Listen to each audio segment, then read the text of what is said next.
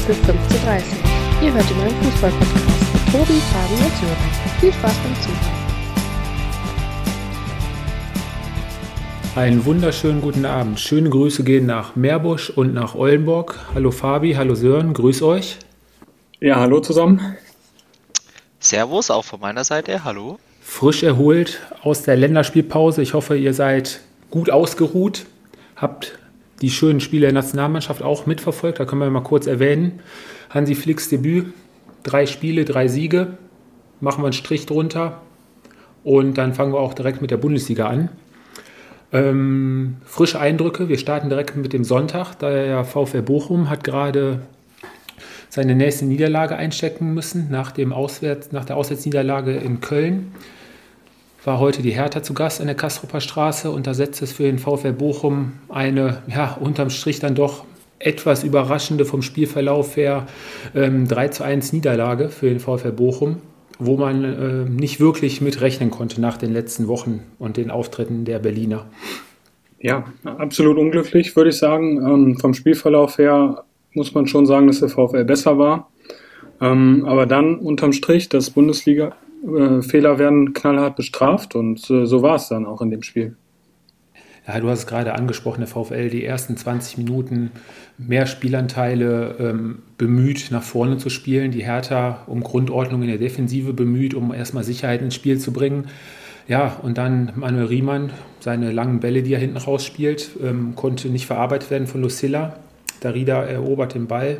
Serda, schöner Schlenzer ins lange Eck. Riemann unhaltbar. Ja, aus dem Nichts das 0-1 und zwei, drei Minuten später sofort das 0-2. Auch äh, Missverständnis in der Verteidigung zwischen äh, Bella Koccia und ähm, Lamropoulos. 2-0. Die Hertha konnte ihr Glück kaum, kaum fassen und ging dann etwas glücklich dann doch wirklich äh, mit 2 0 in die Halbzeit.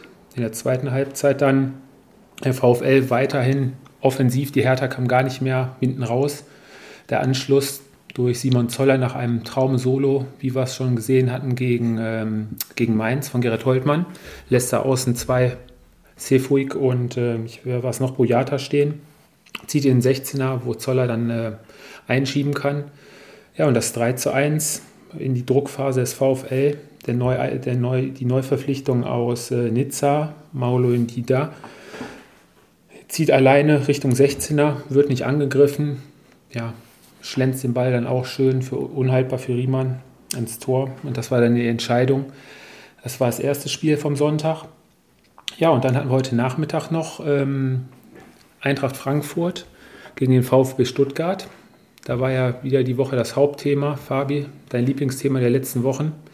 Armin Younes und Philipp Kostic. Was hältst du davon? Was sagst du dazu, wie es da jetzt ausgegangen ist? Ja, erstmal habe ich äh, schwer damit gerechnet, dass einer von beiden heute von Anfang an spielen darf. Natürlich nicht. Ähm, ja, was soll ich dazu halten? Äh, es ist äh, genauso, wie ich es äh, vor äh, oder mehrmals jetzt äh, einfach schon gesagt habe. Ich, ich finde sowas einfach äh, für, für die SGE tragisch, weil du zwei Leute auf der Payroll hast, die de facto nicht auf dem Platz stehen können. wiederum auf der anderen Seite allerdings die Qualität mitbringen würden, um der Mannschaft dabei zu helfen, äh, letztendlich noch besser zu sein und äh, ja, mehr Alternativen äh, ja, im Kader zu haben. Aber ähm, ja, ich glaube, ich habe da, dazu genügend gesagt die letzten Wochen, oder? Ja, man hat sich wohl unter der Woche darauf verständigt, dass ähm, Armin Yunis jetzt wohl erstmal komplett freigestellt wird, ähm, weder bei der Mannschaft mittrainiert noch äh, für die zweite Mannschaft in Frage kommt. Und äh, ja, wie sich das weiterentwickelt, ähm, behalten wir im Auge auf jeden Fall. Ich denke mal, da wird spätestens zur Winterpause dann definitiv der Wechsel vollzogen werden. Ja, und heute zum Spielen, du hast gerade angesprochen, Philipp Kostic ähm, saß zu Beginn auf der Bank und es wäre eigentlich fast die perfekte Story gewesen, passend zu dem Tag. Philipp Kostic wird eingewechselt, kurz nach seiner Einwechslung, zieht da links rein, schön in die lange Ecke, macht das 1 zu 0 die SGE dann auch noch in Überzahl nach einer roten Karte gegen Waldemar Anton. Und äh, ja, dann kam kurz vor Schluss, hat die SGE sich dann doch noch den Ausgleich reindrücken lassen. Und ja, so wartet die SGE weiterhin auf den ersten Dreier zu Hause. Da bleibt immer noch viel Arbeit für Oliver Glasner auf jeden Fall. Hat er sich denn auch das Wappen äh, geküsst nach, äh, nach dem Tor oder? Also das, äh, der Kuss aufs Wappen, ähm, der ist verwehrt geblieben. Allerdings okay. muss man schon sagen, dass der Jubel und wie die Spieler Philipp Kostic abgefeiert haben. Also ich, die Mannschaft es, hat es ihm wohl anscheinend sehr schnell verziehen. Ich weiß nicht, wie viele Runden da auf ihn gegangen sind oder wie viele Frühstücks er da bezahlt hat. Also mannschaftlich scheint das wirklich ähm, soweit äh, ja, abgenickt zu sein und äh, vergessen zu sein. Und ja, jetzt kann Philipp Kostic die nächsten Wochen dann hoffentlich wieder das zeigen und abrufen, wofür er die letzten Jahre eigentlich auch äh, bei der SGE gestanden hat. Einsatzwillen, Offensivdrang und Tore, Tore, Tore. Ne? Puh, ja, ich hoffe, das kannst du vielleicht auch irgendwann nochmal den Frankfurter Fans äh, oder Frankfurter Fans nochmal so erklären, äh, weil ich sehe das anders ein bisschen, aber gut, letztendlich äh, geht es darum, äh, dass die Frankfurter eigentlich äh, wieder nicht gewonnen haben und äh, zu Hause nicht gegen einen äh, Gegner gewonnen haben, den sie eigentlich schlagen müssen. Und äh, deswegen bin ich da so weit, äh, dass ich sage, dass es eigentlich wieder viel zu wenig war, äh, was da von den Frankfurtern kam. Äh, ich weiß nicht, wie ihr das seht, aber äh, meines Erachtens ähm, war das ein Spiel eigentlich, wo du zu Hause gewinnen musst als Eintracht Frankfurt. Ähm, lass mich noch kurz äh, darauf zurückkommen, Fabi, ähm, bezüglich ähm, Kostic. Also die ähm, Zuschauer haben es teils, teils aufgenommen. Bei der Einwechslung ähm, war schon viel Applaus, aber auch natürlich einige Pfiffe. Ähm, aber ist ja meistens so, die Fans äh, vergessen, vergessen sehr schnell, wenn die Leistungen die nächsten Wochen stimmen. Und äh, ja, lassen wir uns einfach mal überraschen. Also ich glaube, die Eintracht muss sich wirklich die nächsten Wochen aufs Wesentliche besinnen und das wäre mal wieder vernünftigen Fußball zu spielen. Heute waren sie wirklich bemüht. Allerdings äh, die Durchschlagskraft gerade nach vorne hin war einfach wieder viel zu wenig. Der neue, die Neuverpflichtungen, die jetzt noch kurz vor Transferende kamen, Lammer, den Sören ja auch schon äh, angepriesen hatte. Ähm, ja, hatte, glaube ich, ein oder zwei Abschlüsse im gesamten Spiel. Da wird es die nächsten Wochen wahrscheinlich auch noch ein bisschen dauern, bis er richtig ins Spiel aufgenommen wird. Und der VfB ähm, auch immer wieder gefährlich nach vorne, gerade auch die Neuverpflichtung aus ähm, Wolfsburg, der ausgeliehene Mamouche war äh, sehr, sehr aktiv nach vorne hin, hatte einige gute Aktionen und ähm, da ist Sven Mislitat auf jeden Fall ein guter Transfer gelungen, beziehungsweise eine gute Ausleihe, wo der VfB wahrscheinlich in den nächsten Wochen auch noch äh, sein, seinen Spaß dran haben wird. Ja, also ich meine, äh, ich habe es ja eben schon gesagt, auf der einen Seite ist es zu wenig für die Frankfurter, was letztendlich da äh, zumindest auf dem, auf dem Scoreboard äh, steht. Auf der anderen Seite ist es natürlich auch so, ähm, dass man die, die Stuttgarter für mich eigentlich heute ähm, ja, eher glücklich äh, zum Punkt gewinnen. Äh, letztendlich die Frankfurter hatten ja auch noch einen Aluminium-Treffer, ich glaube einen Lattentreffer war es ganz am Ende. Latte? Ja, genau, Latte. kurz vor Schluss. Ähm, äh, von daher etwas glücklich. Und ja, ich, ich bin so langsam mal gespannt, in welche Richtung äh, das geht, sowohl bei der SG als auch bei, äh, beim VfB. Es ist natürlich ärgerlich, dass du jetzt äh, mit Anton, äh, für mich zumindest so die Säule in der Abwehr oder der, der Defensive letztendlich für zwei, drei Wochen wahrscheinlich auch verlieren wirst. Ähm, trotzdem am Ende noch einen Punkt geholt. Also aus Stuttgarter Sicht würde ich, würd ich sagen glücklich, ähm, aber das ist ein Punkt, mit dem man arbeiten kann, äh, auswärts bei Frankfurt. Auf der anderen Seite würde ich eher sagen, dass es für die Frankfurter zu wenig ist, um dann letztendlich in der Tabelle irgendwann mal wieder den Weg nach vorne zu finden. Richtig, und jetzt kommt natürlich jetzt äh, am Donnerstag beginnt die ähm, Europa League für die Frankfurter mit einem Heimspiel gegen äh, Fenerbahce, was wahrscheinlich auch ein Auswärtsspiel sein wird. Und ähm, ja, du weißt es ja selber, wenn man nicht eingespielt ist und die letzten Wochen nicht von Erfolg gekrönt waren, dann startet du in, in Europa und danach geht es dann sofort am Sonntag auch noch gegen den Tabellenführer aus Wolfsburg. Es ist auf jeden Fall ein hartes Programm für die SGE die nächsten Wochen. Sören, am Samstag kam es zum Aufeinandertreffen zweier Trainer, die wir alle sehr gerne haben und sehr gerne in der Liga sehen. An der Seitenlinie äh, Christian Streich und Stefan Baumgart standen sich gegenüber. Ja, richtig. Also ähm, das 1-1 äh, haben beide Mannschaften sich ja getrennt. Ähm, ich muss sagen, unterm Strich hätte der erste FC Köln, glaube ich, durchaus auch mit drei Punkten ähm, die Rückfahrt antreten können, aber dann eben in der ja, fast schon letzten Minute durch ein Eigentor das 1-1 bekommen. Ähm, sie haben sich, glaube ich, nicht belohnt. Sonst wären drei Punkte wären durchaus gerecht gewesen. Die Freiburger gerade in der ersten Halbzeit ähm, war nicht das Spiel, was man sonst in der ja, zum Saisonstart eigentlich von Freiburg gesehen hat. Ja, gebe ich dir recht. Äh, Freiburg musste kurzfristig äh, im Mittelfeld umbauen. Kübler, der die letzten Wochen auch äh, in herausragender Form gespielt hatte, musste ersetzt werden. Und da hatte Maxi Eggestein sein Pflichtspieldebüt, wurde dann aber auch zur Halbzeit dann ausgewechselt. Er war wirklich nicht gut im Spiel. 27 Ballkontakte, 33 Prozent Zweikampfquote. Ähm, ist, an ihm ist das Spiel ein bisschen vorbeigelaufen. Ähm, die Kölner nach vorne hin auch wieder mit ihren beiden Tanks vorne drin mit Anthony Modest und ähm, Sebastian Andersson. Beide als Stürmer ganz starke, fast 65 Prozent beide an Zweikämpfen, ganz stark. Allerdings hier in äh, Philipp Lienhardt und äh, Schlotterbeck auch ganz gut dagegen. Ja, und das 1-0 für den äh, FC.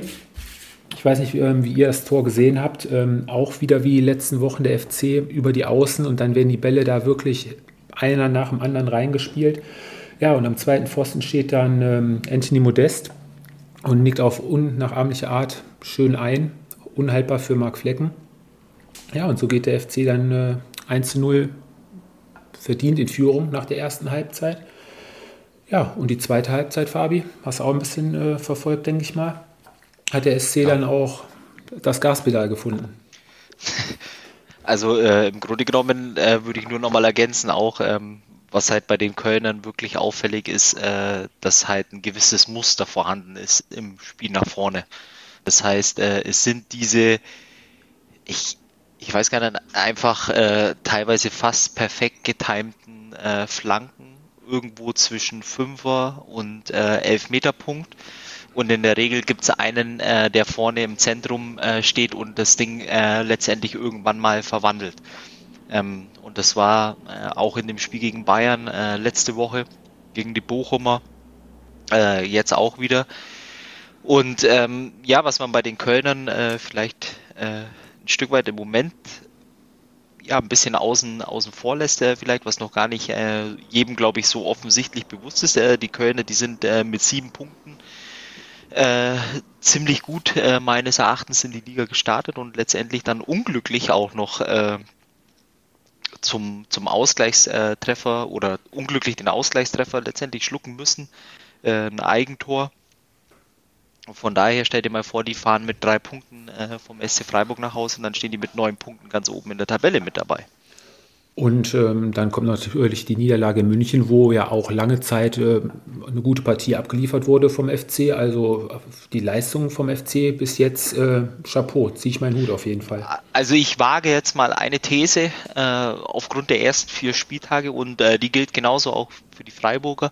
Ich glaube, wenn beide Mannschaften äh, exakt diesen Weg weitergehen und äh, die Art und Weise äh, Fußball zu spielen, ähm, es ist eine gewisse Leidenschaft äh, im Spiel, es ist eine gewisse Härte im Spiel, es ist äh, ein Zug im Spiel und man muss auch gestern bei dem Spiel sagen, es war jetzt kein schlechtes Bundesligaspiel, welches 1-1 ausgegangen ist, sondern durchaus auch ähm, ja, mit einem gewissen Tempo versehen im Spiel. Ähm, und es war ähm, doch phasenweise aus äh, oder auch äh, ziemlich attraktiv zu schauen, meines Erachtens. Und ich gehe mal davon aus, wenn beide Mannschaften wirklich äh, ja, den Weg weitergehen jetzt wie die ersten äh, drei, vier Wochen, dann äh, glaube ich, dass beide Mannschaften ja letztendlich wenig äh, mit dem letzten Drittel der, der Tabelle zu tun haben werden. Ja, und ich glaube, was man auch sagen muss einfach und was man auch gesehen hat, ähm, bei beiden Teams, ähm, die haben die Handschrift der Trainer einfach verinnerlicht. Und wenn man das vergleicht mit anderen Mannschaften, sei es jetzt zum Beispiel Fürth oder Frankfurt, wo das noch nicht so wirklich funktioniert, bei Köln und Freiburg äh, funktioniert es einfach. Sie setzen das um, was die Trainer vorgeben. Und das ist zu dem Zeitpunkt der Saison schon gut. Ja, der, der SFC hatte zur Halbzeit ähm, 11 zu 2 Torabschlüsse, was, äh, was man sich letzte Saison, äh, da haben sie zwei Spiele für gebraucht für elf Torchancen. Ähm, also gerade nach, nach vorne hin äh, sieht man ganz klar, was Steffen Baumgart auch am Anfang der Saison äh, prognostiziert hatte, ähm, offensiv angreifen und äh, dann geht nach vorne die Post ab, frühes Attackieren. Ähm, bei dem Spiel muss man natürlich noch äh, hervorheben, Timo Horn, der hatte gerade in der Druckphase des SC Freiburg äh, einige Dinger ganz stark hinten äh, rausgeholt. auch ein sicherer Rückhalt bis jetzt diese Saison auch noch kein großer, grober Schnitzer dabei. Den hat er ja letztes Jahr das ein oder andere Mal gehabt, wo er ein bisschen unsicher wirkte. Ähm, was mir nur aufgefallen ist, ähm, bei der Flanke, die zum 1-0 geführt hat, das ist mir bei einigen Spielen jetzt am Wochenende aufgefallen, dass teilweise die Flankengeber, dass man denen viel zu viel Platz lässt bei den Flanken und gerade auch äh, die Tore, äh, kommt gleich das andere Spiel, wo ich da drauf, ein bisschen drauf eingehe, ähm, den Stürmern dann auch einfach viel zu einfach gemacht wird. Also ich weiß nicht, äh, früher bei uns, äh, Fabi, wir als Verteidiger klebten ja mehr oder weniger an unsere Männern, an den Stürmern, aber heutzutage haben die Stürmer da teilweise Freiräume im 16er. Also ob das alles so richtig ist, weiß ich auch nicht. Ja, und der, verdient, der verdiente Ausgleich dann hinterher für Freiburg und unterm Strich ein gerechtes 1 zu 1, denke ich. Ja, also alles in allem natürlich, glaube ich, äh, an sich ein gerechtes Ergebnis, äh, auch wenn du die Statistiken äh, ranziehst. Äh, letztendlich sind die genauso ausgeglichen wie letztendlich das, was auf dem Spielfeld zu sehen war. Ähm, ja, wie gesagt, ich möchte es nur noch mal einmal unterstreichen. Ich glaube, beide Mannschaften aktuell im Soll äh, nach dem vierten Spieltag. Die Kölner mit jetzt äh, sieben und äh, Freiburg müsste acht Punkte haben. Ähm, das ist für beide Mannschaften äh, ein sehr, sehr guter Start in die Saison und äh, macht äh, Lust auf mehr. Vor allem auch, wenn du jetzt die Entwicklung der Mannschaft siehst, nach, vor allem bei den Kölnern nach den ersten Wochen mit Baumgart. Ja, ich bin mal gespannt, wie sich das letztendlich entwickelt bei den Kölnern und auf die Freiburger können wir uns so oder so freuen. Ja, und jetzt am kommenden Wochenende, am Samstagabend, ähm, hat der erste FC auch sein erstes äh, Topspiel. Da gastiert nämlich äh, RB Leipzig in Köln. Und da, denke ich, wird es RB auch ziemlich schwer gemacht werden von der Elf von Steffen Baumgart. Christian Streich reist nach Mainz. Jetzt habe ich einen schönen Übergang. Die Mainzer haben jetzt am Wochenende den nächsten Sieg eingefahren bei der TSG Hoffenheim. Die Mainzer mittlerweile seit dem 5. Januar die fünf stärkste Mannschaft in der ganzen Bundesliga hinter Bayern, Dortmund und Wolfsburg und Frankfurt. Hätte ich da wahrscheinlich so auch nicht auf dem Zettel gehabt. Aber die Siegesserie bzw. die Punktausbeute von Bo Svensson seit dem Trainerwechsel ist wirklich äh, beeindruckend. Also ich muss sagen, Mainz hat mir jetzt am Wochenende sehr, sehr gut gefallen. Sie waren körperlich aus meiner Sicht irgendwie in jedem Zweikampf überlegener als die TSG. Und ähm, bei Hoffenheim muss man sagen, die haben ja eigentlich auch einen ganz guten Start hingelegt. Aber äh, gegen Mainz, ja, das, das war nichts und das geht der 2-0-Sieg für Mainz absolut in Ordnung. Ja, es, es waren, äh, ja, wieder mal die Mainzer, ne? Also es ist teilweise, ähm, ja, schon ein Stück weit, äh, aber witzig, wenn, wenn du so, äh, ja, du schaust äh, vor dem Wochenende auf den Spielplan und du denkst so, ach ja, Hoffenheim zu Hause äh, gegen Mainz, klare Sache, die Mainzer äh, nehmen die drei Punkte mit. Du schaust auf den Spielplan, du siehst äh, Mainz gegen Leipzig. Klare Sache, eben nicht.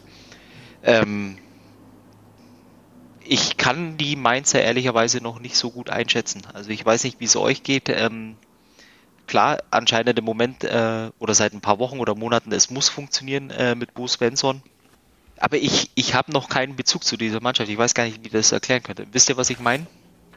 Ist sie wirklich so gut oder ist sie einfach nur gnadenlos effektiv? Jetzt äh, wie am Wochenende auch wieder wenig Ballbesitz, äh, trotzdem den ein oder anderen Abschluss und die, die fahren nach Hause mit einem 2 zu 0 Sieg. Also ähm, ich sag mal so, du hast gerade angesprochen, die Effektivität. Ähm, also die Mainzer haben ja in der letzten Saison, bevor der äh, Wechsel von Bus Svensson stattfand, war es ja teilweise gerade im Defensivverbund äh, wirklich vogelwild, da rannte ja jeder kreuz und quer. Und für mich wirklich ganz, ganz wichtig hinten ist, ähm, ist dass Christian Bell äh, mit reingenommen wurde, der da hinten jetzt wirklich eine Grundordnung, eine Ruhe ausstrahlt, ähm, mit Nia KT an seiner Seite und ich weiß gar nicht, wer jetzt am Wochenende noch an seiner Seite war, hinten die Dreierkette, die Boetius, meine ich, war es oder San, nee, Sanchez war es, genau. Ähm, die verteidigen das da hinten mit einer Ruhe, mit, mit einer körperlichen Stabilität da hinten drin. Die geben, haben alle auch fast wieder an die 80 Prozent Zweikampfquote. Ähm, ja, dann plätschert, plätschert so ein Spiel einfach so dahin. Ähm, die TSG war bemüht, hat aber keine Durchschlagskraft im Mittelfeld und auch nach vorne hin wenig Abschlüsse gehabt.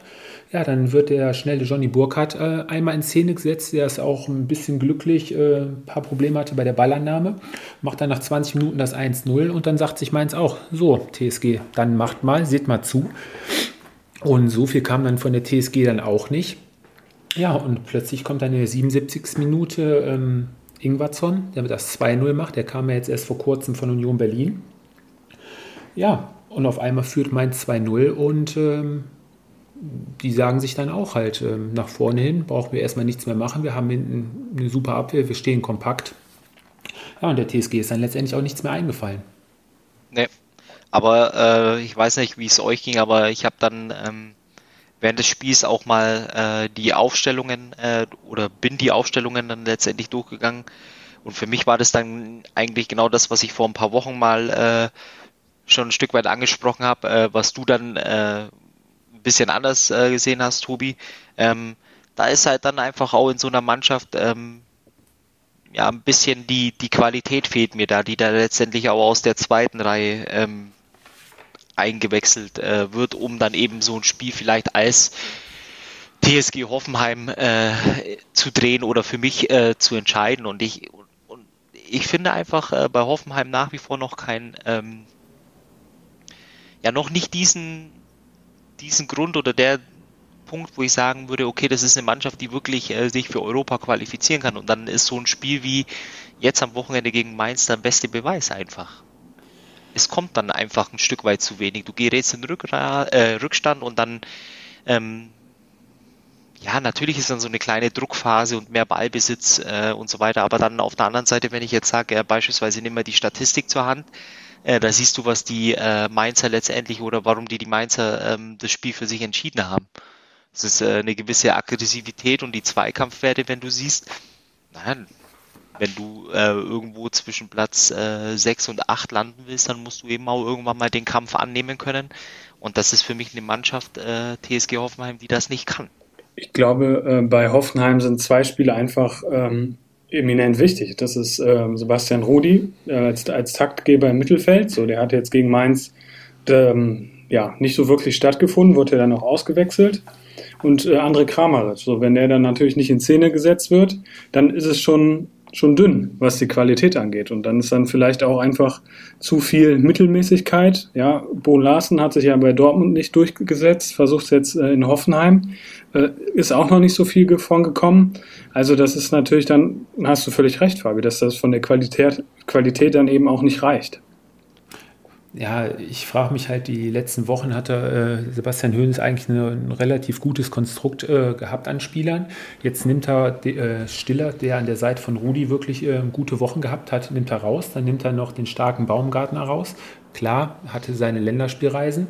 Dafür kommen dann Gasinovic und äh, ich weiß gar nicht, wer es noch war. Ähm, Geiger. Und, und äh, Geiger rein, aber auch Rütter war mit drin. Ähm, ja, war dann halt einfach zu wenig. Und Sebastian Rudi hatte auch wirklich einen rabenschwarzen Tag, äh, 35 Ballkontakte, Zweikampfquote 25 Prozent. Ähm, ja, nach vorne hin ist da viel zu wenig Entlastung gewesen. Mal schauen, wie es dann bei der TSG die nächsten Wochen weitergeht. Der, der Ausfall von Akpo Buma wurde eigentlich ganz gut aufgefangen durch äh, Witschatz, der von Bayern nochmal äh, ausgeliehen wurde. War richtig, Fabi, ausgeliehen, ne? Wurde nicht ja. fest ausgeliehen. Ausgeliehen. Ja, und äh, unterm Strich auf jeden Fall äh, ein verdienter Mainz-Sieg, auch wenn die Statistiken größtenteils für die DS, äh, TSG gesprochen haben. Ja, unterm Strich Zweikampfquote, kompakte Defensive, mannschaftliche Geschlossenheit, damit kann man schon viel bewirken. Ja, ich glaube, kurz noch zu Mainz, was man dann wirklich hervorheben muss, sind zwei Gegentore in, innerhalb von oder in vier Spielen. So, und das ist, wenn wir nachher noch zu Dortmund kommen, auch ein Unterschied, was eventuell dann Erfolg ausmacht, wenn du über ja, die ganze Saison einfach konstant sehr, sehr gut verteidigst. Ja, das kann sehr wichtig werden dann auch. Ich denke auch, dass Mainz, also Stand jetzt, äh, im unteren Tabellendrittel dieses Jahr auch äh, nicht, nicht zu finden sein wird das denkt man sich bei der einen oder anderen Mannschaft. Ne? Das waren jetzt äh, eben die Freiburger, es waren die Kölner, äh, jetzt sind es äh, die Mainzer.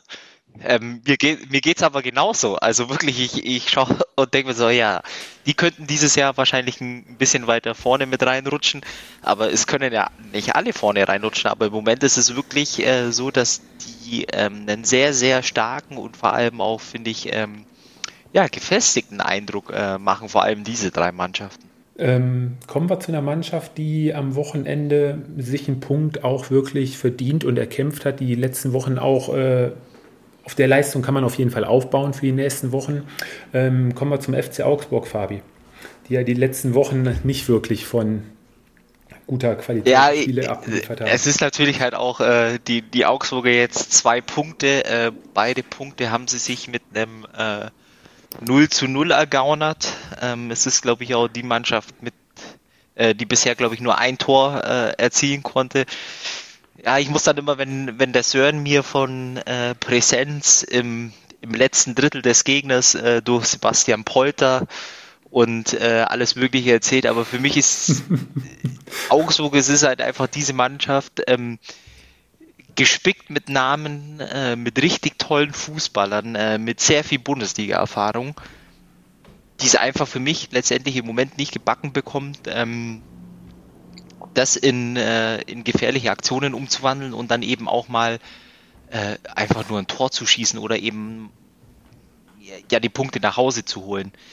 Und äh, Gott sei Dank aus Sicht der Augsburger war es äh, am Wochenende jetzt am Samstag zumindest ein Punkt, weil man stelle sich vor, man hätte vielleicht auch äh, nochmal verloren ähm, gegen eine äh, Mannschaft, äh, die bis dato Union äh, zu Hause, ja, schon würde ich fast sagen, äh, eine Macht, eine Heimmacht ist. Ähm, das heißt, du kannst im Nachhinein sogar wirklich noch zufrieden sein, dass du mit einem Punkt nach Hause fährst. Aber ich, was ich damit eigentlich nur sagen will, gut, es ist der, erste, der vierte Spieltag ist vorbei, aber du musst irgendwann anfangen, auch zu punkten, äh, auch Tore zu schießen. Äh, und, und da ist, glaube ich, im Moment äh, noch der Wurm drin bei den Augsburgern, oder? Ja, aber Tobi, du hast es gesagt, das ist eine Leistung, auf die man aufbauen kann. Und, äh, das habe ich ja auch so gesehen, weil in den vergangenen drei Spieltagen konnte ich mich irgendwie an keine Torchance von Augsburg erinnern. Und jetzt an dem, Wo und jetzt an dem Wochenende war es ja wirklich, ja, war schon offensiv auf jeden Fall deutlich besser. Und ähm, wenn ich dann auch denke, also Andy Luth hat ja für Union einige äh, Paraden ähm, auf Lager gehabt und sonst hätte Augsburg ja auch durchaus äh, verdient drei Punkte mitnehmen können. Ähm, also das ist wirklich auch eine Leistung, auf die man aufbauen kann. Ich sag mal so, das Spiel fängt ja letztendlich wieder schlecht an für die Augsburger. Also wenn es da nach 20 Minuten 2, wenn nicht sogar 3-0 für Union Berlin steht, ähm, dann ist es äh, unterm Strich nur eine Frage der Höhe, bis sich Union da wieder in rausspielt. Ähm, da hat Union wirklich drei richtig gute Chancen, ähm, die alle drei Gieselmann hatte, der ähm, seit Wochen auch ähm, eine richtig gute Form da hat war ja auch nicht wirklich als äh, Startformationsspieler eingeplant, aber der hat sich seinen Platz da hinten links auch oder im offensiven Mittelfeld auch äh, ergaunert, wie du schön gesagt hast, Fabi. Ähm, ja, aber und du sagtest auch, ähm, Augsburg nach vorne hin auch die eine oder andere Chance und Andi Luth hat gerade in der zweiten Halbzeit, äh, ich erinnere mich an eine Chance von Cordoba aus fünf Metern, wo er geistgegenwärtig wirklich noch den Arm hochreißt. Das war wirklich eine super Parade. Aber das war auf jeden Fall ein Spiel 0-0 der deutlich besseren Art, was auch ein 2-2 oder ein 3-3 hätte geben können, wenn die, wenn die Bälle reingegangen wären. Nur, nur das Problem für Augsburg ist natürlich, jetzt sagen wir, sie können auf der Leistung aufbauen. Wenn man sich jetzt die nächsten Spiele anguckt, dann kommt jetzt Gladbach nach Augsburg, die auch langsam mal punkten müssen. Dann musst du nach Freiburg und dann kommt direkt und dann nochmal nach äh, Dortmund. Also von daher, das kann ja durchaus sein, dass du dann weiterhin mit, keine Ahnung, mit zwei Punkten auf dem Konto dastehst. Ne? Ja, also die Saison wird für Stefan Reuter und Markus Weinzell auf jeden Fall äh, nicht einfach werden und das werden auf jeden Fall wahrscheinlich wieder einige schlaflose Nächte auch die nächsten Wochen werden, wenn es ganz bescheiden läuft. Aber Fabi, du hast gerade angesprochen, da sind gestandene Spieler, aber mir geht es so wie dir gerade bei, bei Mainz.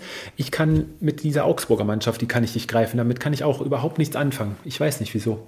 Wobei man ja eigentlich auch sagen muss, äh, dass an sich, auch wenn du am Samstag wieder die, die Aufstellung anschaust, ähm, du hast da wirklich, ähm, also wenn ich mir die erste Elf anschaue, ähm, oder zum Teil dann eben auch noch, äh, was auch, auch von der Bank kommt, ähm, ist es für mich eine Mannschaft, wo ich sage, rein vom Namen her oder von der Aufstellung her, ähm, das ist eine Mannschaft, die eigentlich mit äh, den letzten drei, vier Plätzen in der Tabelle nichts zu tun haben sollte. Ähm, so sehe ich das dann wieder. Und dann äh, Bezug nehmen, so wie es der Sören auch gesagt hat, die ersten drei Spieltage um Himmels Willen. Es war ja gefühlt nicht mal eine Torchance, äh, beziehungsweise die, äh, die Aktionen in, in der gegnerischen Hälfte, das war ja schon fast äh, ein Wunder, wenn die sich über die Mittellinie spielen konnten, ähm, im eigenen Ballbesitz.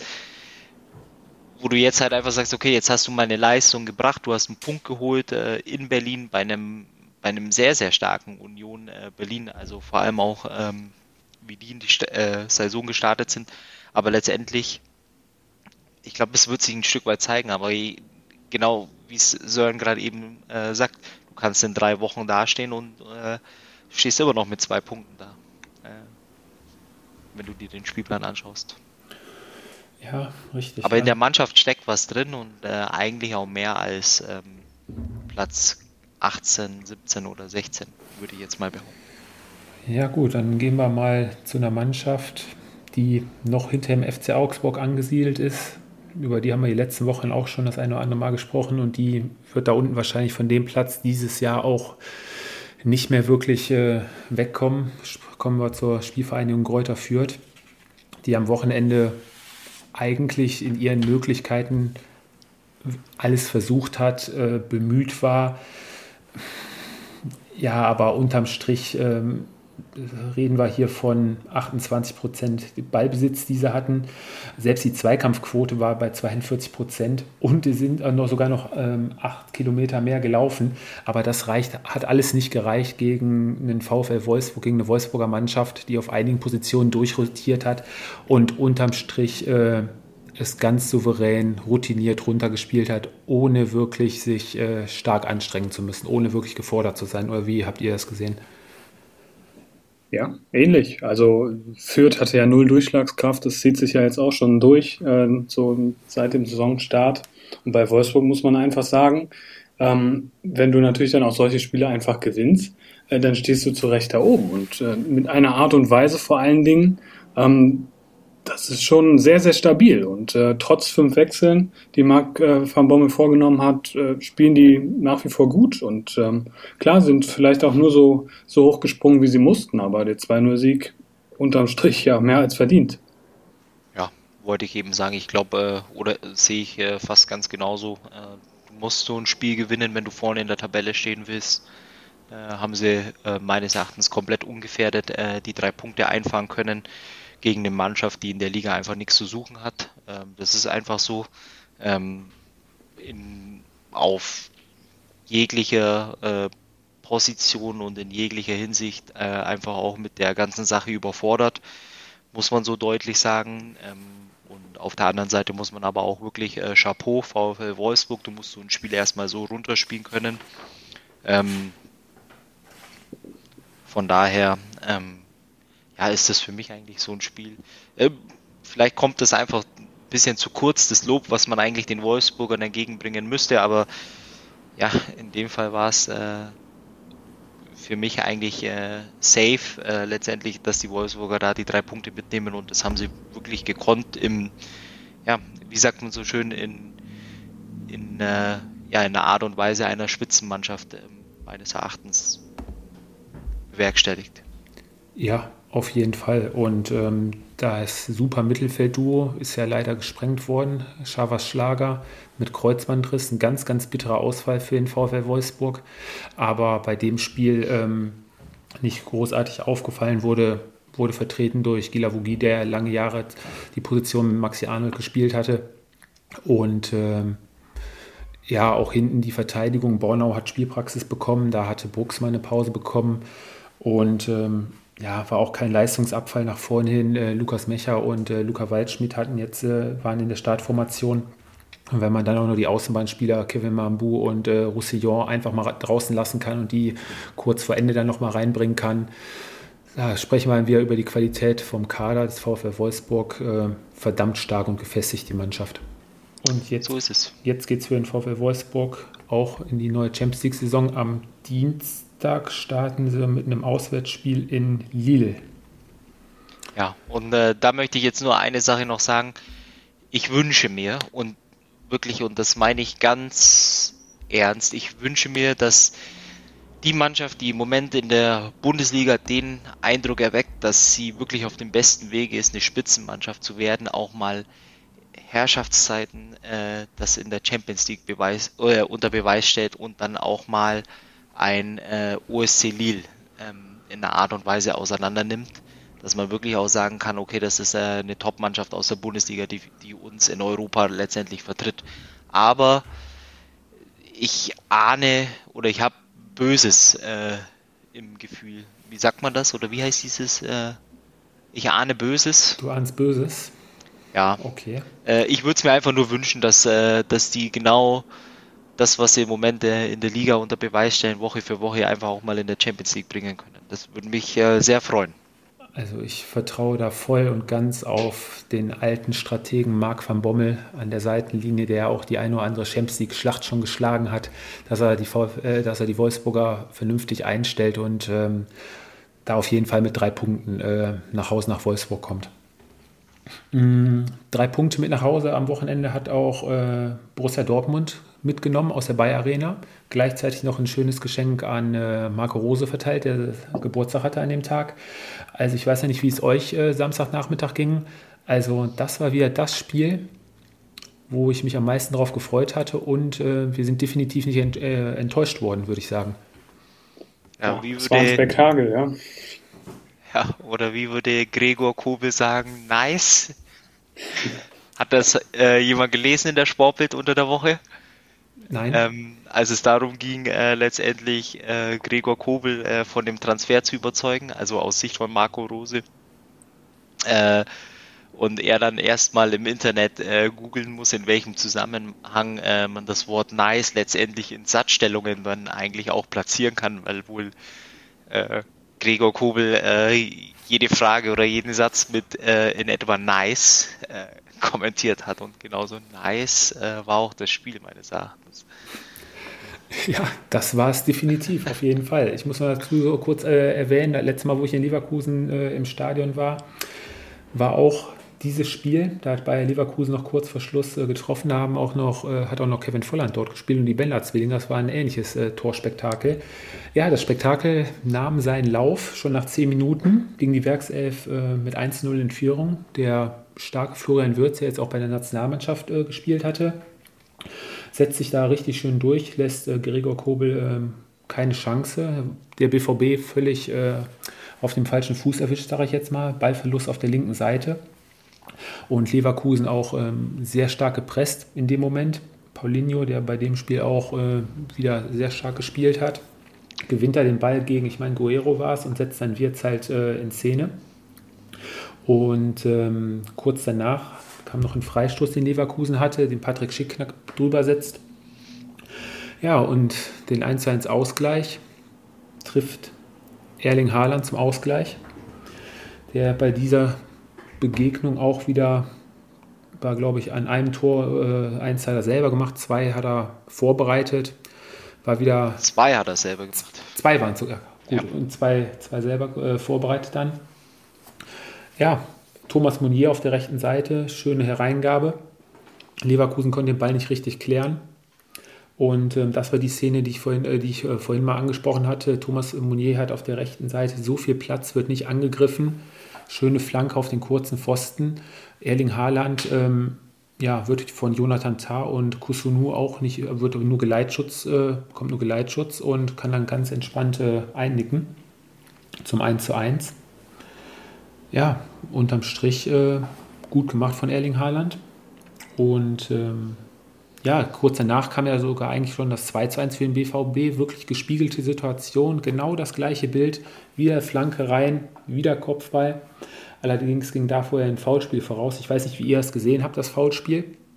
Es war ähm, der Hut an äh, Diaby, der ihm dann von hinten ein bisschen die Beine wegzieht äh, nach äh, dem VRR, der eingegriffen hatte. Völlig zu Recht das Tor auf jeden Fall äh, zurückgenommen worden. Ja, und dann äh, ging es ja kurz vor der Pause, fiel noch das 2 zu 1. Möchte das mal jemand äh, beschreiben? Ja, war, war ja ein toller, ausgespielter Konter von, von Leverkusen. Das ist ja auch irgendwie so, dass so eine leichte Handschrift, die man schon erkennen kann vom, vom neuen Trainer. Also sie schalten unglaublich schnell um, haben natürlich auch auf den Flügeln äh, schnelle Leute. Und äh, ja, Florian Würz hat ja dann einen tollen Pass auf ähm, Patrick Schick gespielt und äh, der ist im Moment in einer tollen Form und hat das Ding dann auch in die lange Ecke reingehauen.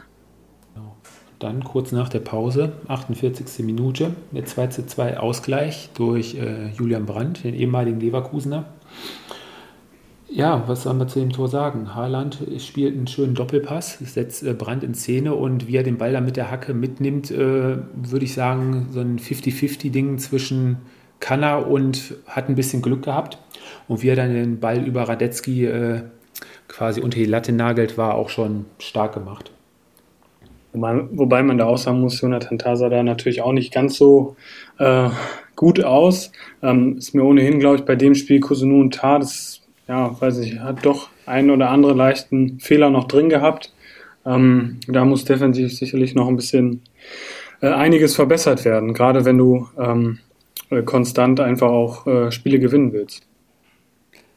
Ja, ich habe jetzt eigentlich damit gerechnet, dass Fabi mich darauf anspricht, was mit Kusunu los war bei dem Spiel, den ich ja die letzten Wochen in den Himmel gelobt habe schon wieder. Hatte bei dem Spiel die eine oder andere unglückliche Situation auf jeden Fall. Aber ja, nach dem 2 zu 2 Ausgleich ähm, folgte wieder die Führung für Bayern 0 für Leverkusen. Nach einer Ecke von ähm, Demirbay klärt Haaland eigentlich den Ball aus dem 16er. Die, ähm, Diaby versucht einen Direktschuss mit links den Ball trifft er nicht richtig und dann hat er die Zweitchance mit rechts und äh, ja, zieht dann flach ab in die lange Ecke. Kobel wieder ohne Chance. Ja, wovon sich der BVB aber auch wieder mal erholte, nach einem wirklichen Traumfreistoß von Rafael Guerrero kam es zum 3 zu 3. Vorher war ein Foulspiel von äh, Andrich an Bellingham. Ähm, wie habt ihr das Foul gesehen? Ja. Dumm von. Selten, ja, dumm, selten dämlich, kann man da, glaube ich, sagen. Allein für so einen Foul hätte Trainer den schon Robert André schon runterholen müssen. Also das, wenn du weißt, dass beim Gegner einfach gute Freistoßschützen sind, ähm, das verstehe ich sowieso nicht. In vielen Spielen sieht man das ja, dass ähm, ja, die Spieler einfach faul spielen, obwohl das ja überhaupt gar nicht nötig ist. Und äh, da hat man es dann wirklich gesehen, dass, ja, also es war wirklich ein sehr, sehr dummes Foul und, und dann kriegst du halt das 3-3, wobei man natürlich auch sagen, sagen muss, ähm, dass das ein sehr, sehr schöner Freistoß war. Fabi, bei dem Foul auch Pflicht ist uns bei oder geteilt? Ja, ich meine, ihr habt es ja gerade eben schon gesagt. Also, äh. Hat Witzel natürlich auch, äh, nicht Witzel, äh, Bellingham äh, clever gemacht, hat er natürlich auch dankend angenommen. Kommen wir aber zu der Szene, die das Spiel dann letztendlich entschieden hat. Das 4 zu 3, der Elfmeter von Erling Haaland, da brauchen wir nicht drüber reden, den hat er souverän verwandelt. Ähm, das Foulspiel, was ja erst nicht wirklich gepfiffen wurde, aber dann nach Videobeweis dann äh, zum Elfmeter geführt hat. Es war halt ein Zweikampf, wie auch so häufig an der Außenlinie vorkommt. Es wird geschubst, es wird ein bisschen die Schulter angezogen oder ein bisschen mit den Armen gedrückt. Ich persönlich äh, hätte jetzt keinen Elfmeter gegeben. Das, das sieht natürlich dramatisch aus in, de, in den Wiederholungen, wie, wie die Hand dann äh, bei Reus im Gesicht landet und so aber ich tue mich da extrem schwer, da zu sagen, es war ein äh, berechtigter Elfmeter. Wobei man da die Frage stellen muss, ob Kusunu dann auch wirklich so dahin gehen muss. Ne? Gebe ich ja auch recht, der hätte es wahrscheinlich nur mit Körper machen können. Ähm, Fabi, wie siehst du es? Ah, ich habe es jetzt ein paar Mal schon gesagt, das ist dann äh, gleich, wenn wir ins nächste Spiel reingehen, äh, da gibt es äh, auch eine Elfmeter-Situation, die dann auch vom Videobeweis äh, oder vom Videoassistent äh, letztendlich dann auch entweder entschieden wird oder dann äh, zumindest er sich meldet. Du kannst es äh, drehen oder du kannst es wenden, wie es ist. Ähm, ich hätte jetzt tatsächlich in dem Fall äh, wohl eher weniger elf, auf Elfmeter entschieden, weil es für mich dann ja nicht, nicht genug war. Äh, letztendlich äh, kann sich aber auch keiner beschweren, wenn es Elfmeter gibt. Denke ich auch. Ähm, unterm Strich, ich weiß nicht, äh, wie eure Meinung da ist, äh, steht ein für mich glücklicher Punktgewinn für den BVB? Also meine Frage wäre jetzt natürlich eher, wenn du wirklich eine Spitzenmannschaft äh, sein willst als Borussia Dortmund, äh, kannst du dir das erlauben, defensiv so äh, löchrig zu sein. Und, äh, und das ist äh, schon sehr, sehr auffällig. Ähm, auf der anderen Seite ist es natürlich auch so, dass du in so einem Spiel wie jetzt gestern auch gesehen hast, was da für eine Qualität speziell nach vorne äh, in der Mannschaft steckt wenn wir dann die Leverkusener nehmen, die es halt einfach wieder nicht schaffen, zu Hause mal eine Top-Mannschaft ähm, zu bezwingen nach dreimaliger Führung, ist für mich ein, ja, äh, auch ein Indiz dafür, dass es äh, eine Mannschaft ist, die vielleicht doch nicht so weit ist, äh, um ganz vorne Champions League mitzuspielen. Weil äh, bei allem Respekt, aber wenn du zu Hause dreimal führst, äh, dann darfst du am Ende nicht 4-3 verlieren, oder? Gebe, gebe ich dir vollkommen recht. Leverkusen genau das Gleiche, aber äh, du hast Dortmund als äh, Spitzenmannschaft angesprochen. Also für mich die Dortmunder gerade in der Konterabsicherung oder in dem schnellen Umschaltspiel, wo sie jetzt bei dem Spiel wirklich häufig äh, reingeraten sind, ähm, keinen Zugriff im Mittelfeld bekommen und teilweise wirklich überlaufen worden. Also da muss ich Marco Rose auf jeden Fall für die nächsten Wochen, gerade wenn es dann international auch weitergeht, äh, gerade im Mittelfeld äh, was einfallen lassen, um da wieder mehr Stabilität und äh, Sicherheit reinzubekommen.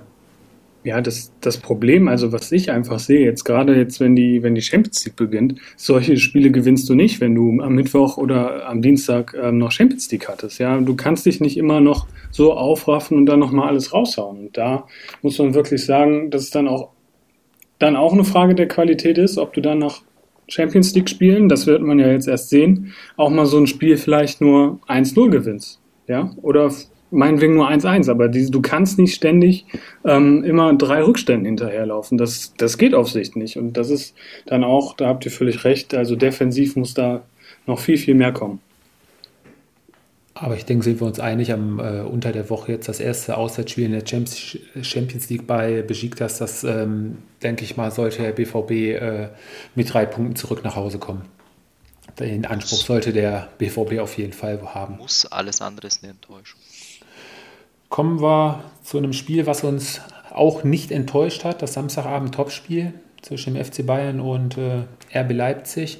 Auch vollkommen das gehalten, was es mehr oder weniger vorhergesagt hat, das Spiel. Oder Fabi?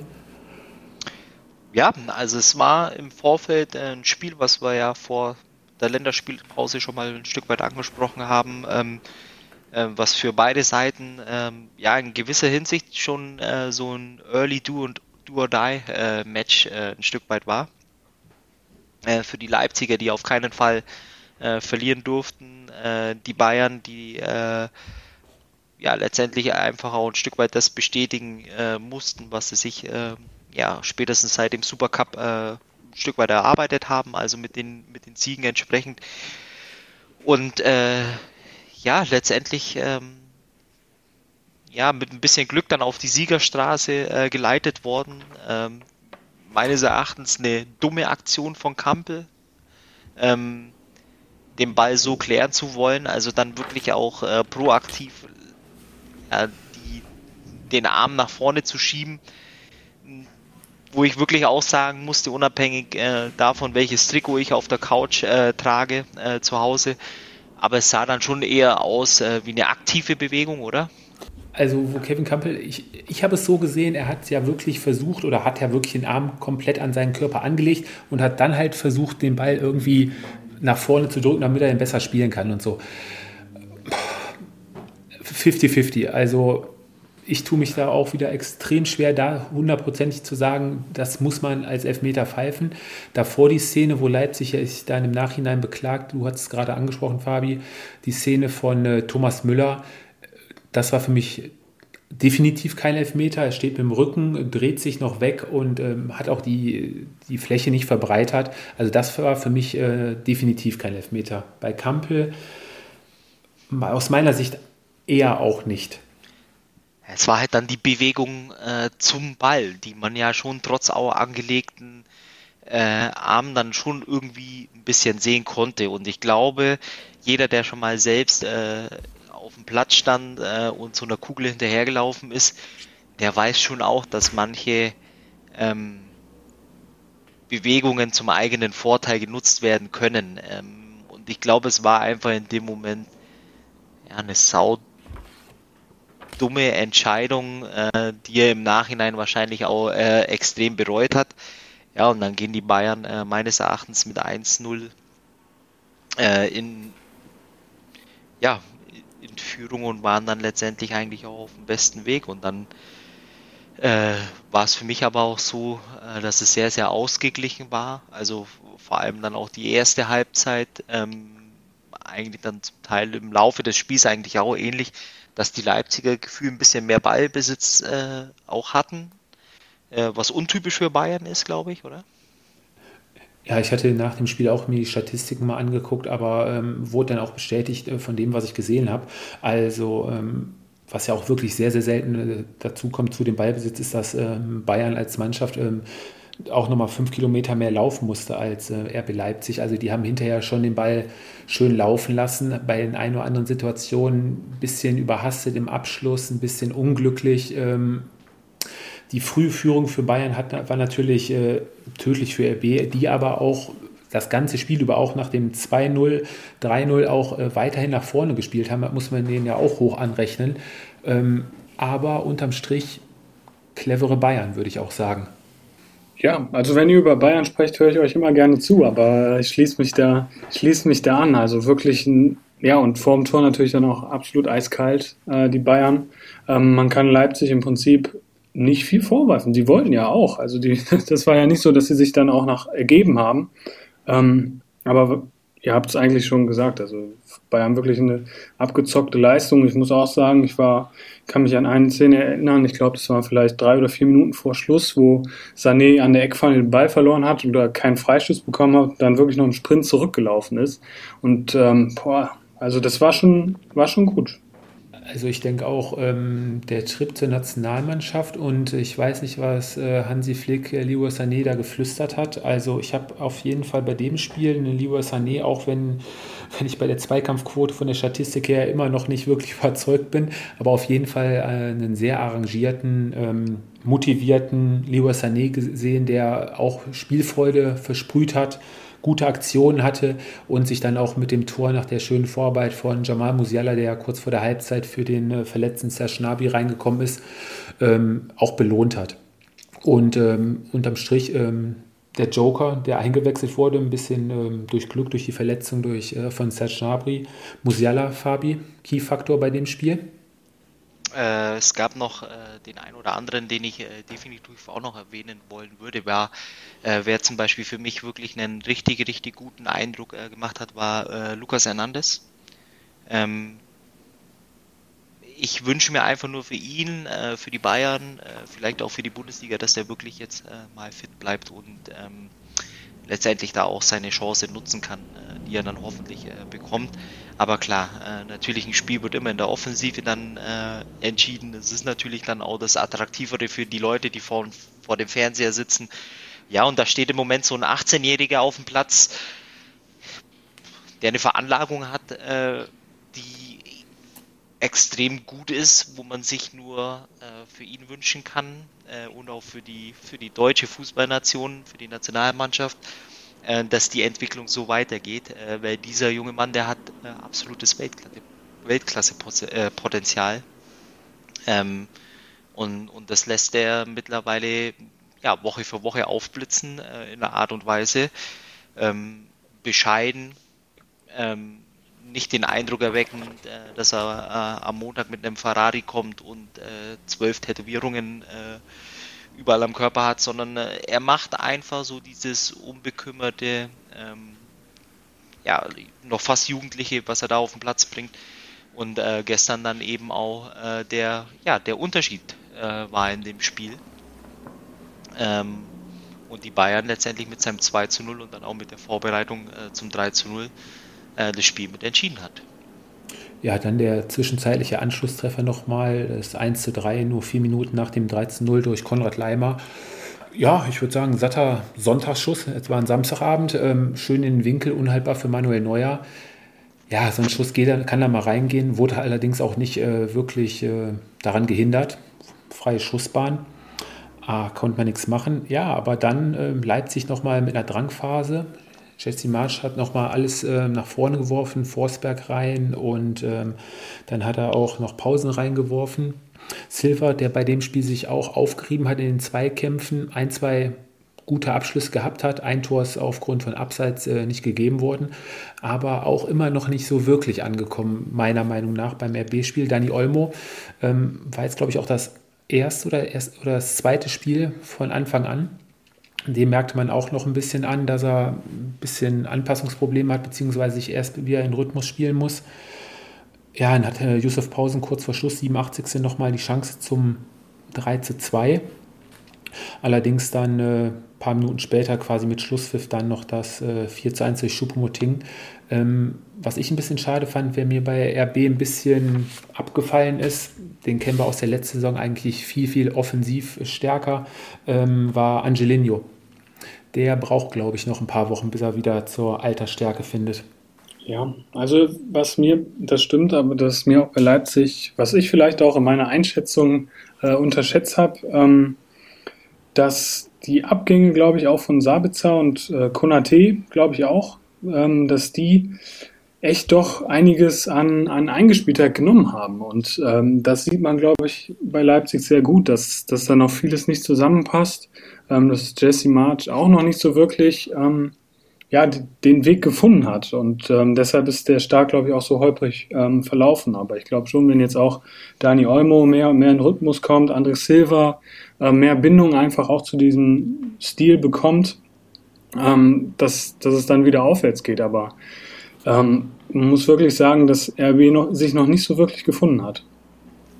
Ja, was halt äh, bei RB, glaube ich, ein Stück weit jetzt einfach auch das Problem ist, äh, das Einzige, was wirklich verdammt weh tut, ist äh, die Niederlage am ersten Spieltag gegen äh, Mainz. Ähm, weil danach hattest du ein Spiel gegen Wolfsburg, äh, was im Moment wahrscheinlich auch jede andere Mannschaft in der Liga verlieren äh, könnte. Äh, und du hast dann jetzt eben auch, das war das, was ich vor der Länderspielpause auch äh, gesagt habe, du spielst dann einfach gegen, ja, gegen die Mannschaft, die es zu schlagen gilt, die aber auch auf einem sehr guten Weg war und ähm, letztendlich ja gestern wieder eindrucksvoll ähm, gezeigt hat. Im Übrigen genauso wie in dem äh, Supercup-Finale auch, ähm, was da letztendlich für eine Qualität äh, in der Mannschaft äh, steckt. Ich war dann für mich nur ein Stück weit überrascht, ähm, dass Leipzig vor allem nicht dann stärker wurde, als er angefangen hat, also Nagelsmann angefangen hat, ähm, ja, die ersten Wechsel vorzunehmen, nämlich äh, Lewandowski äh, rauszunehmen, der ja immer wieder ein Spieler ist, der dann auch vorne mal so einen Ball festmachen kann. Äh, Goretzka ging raus. Ähm, hat dann äh, natürlich dafür auch ein bisschen äh, gesorgt, dass die Leipziger ein bisschen mehr Ballbesitz oder ein bisschen mehr Überhand äh, auch bekommen haben. Aber letztendlich, so fair muss man sein, äh, das war ähm, ja eine äh, sehr, sehr souveräne Leistung äh, der Bayern.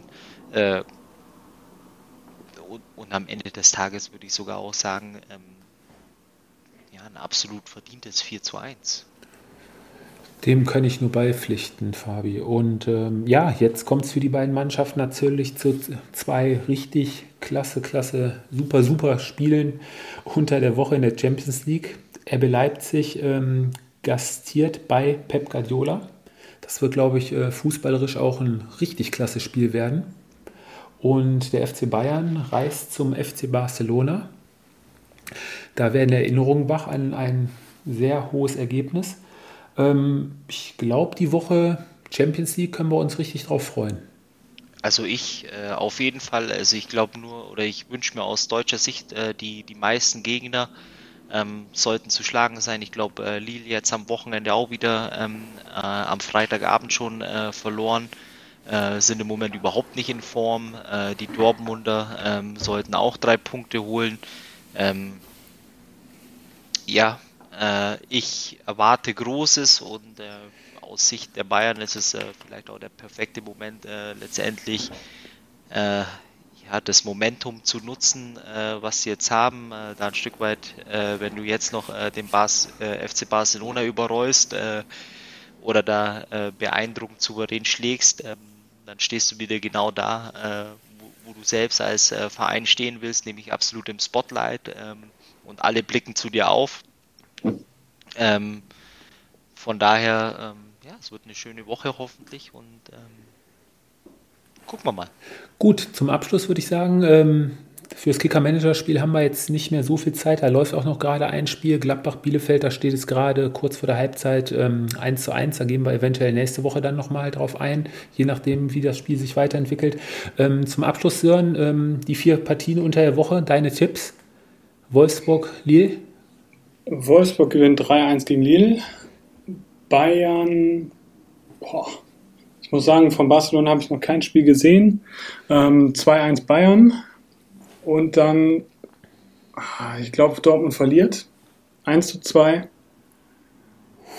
Und äh, ja, Leipzig, ja, City ist natürlich eine, ist echt eine Wucht, würde ich sagen. Ich wünsche mir ein 2-2. Okay, dann ähm, kann Fabi gleich den Schlusstakt sprechen. Ich ähm, denke Barca, Bayern. Ich tippe einfach mal vom Bauchgefühl her ein 2-2.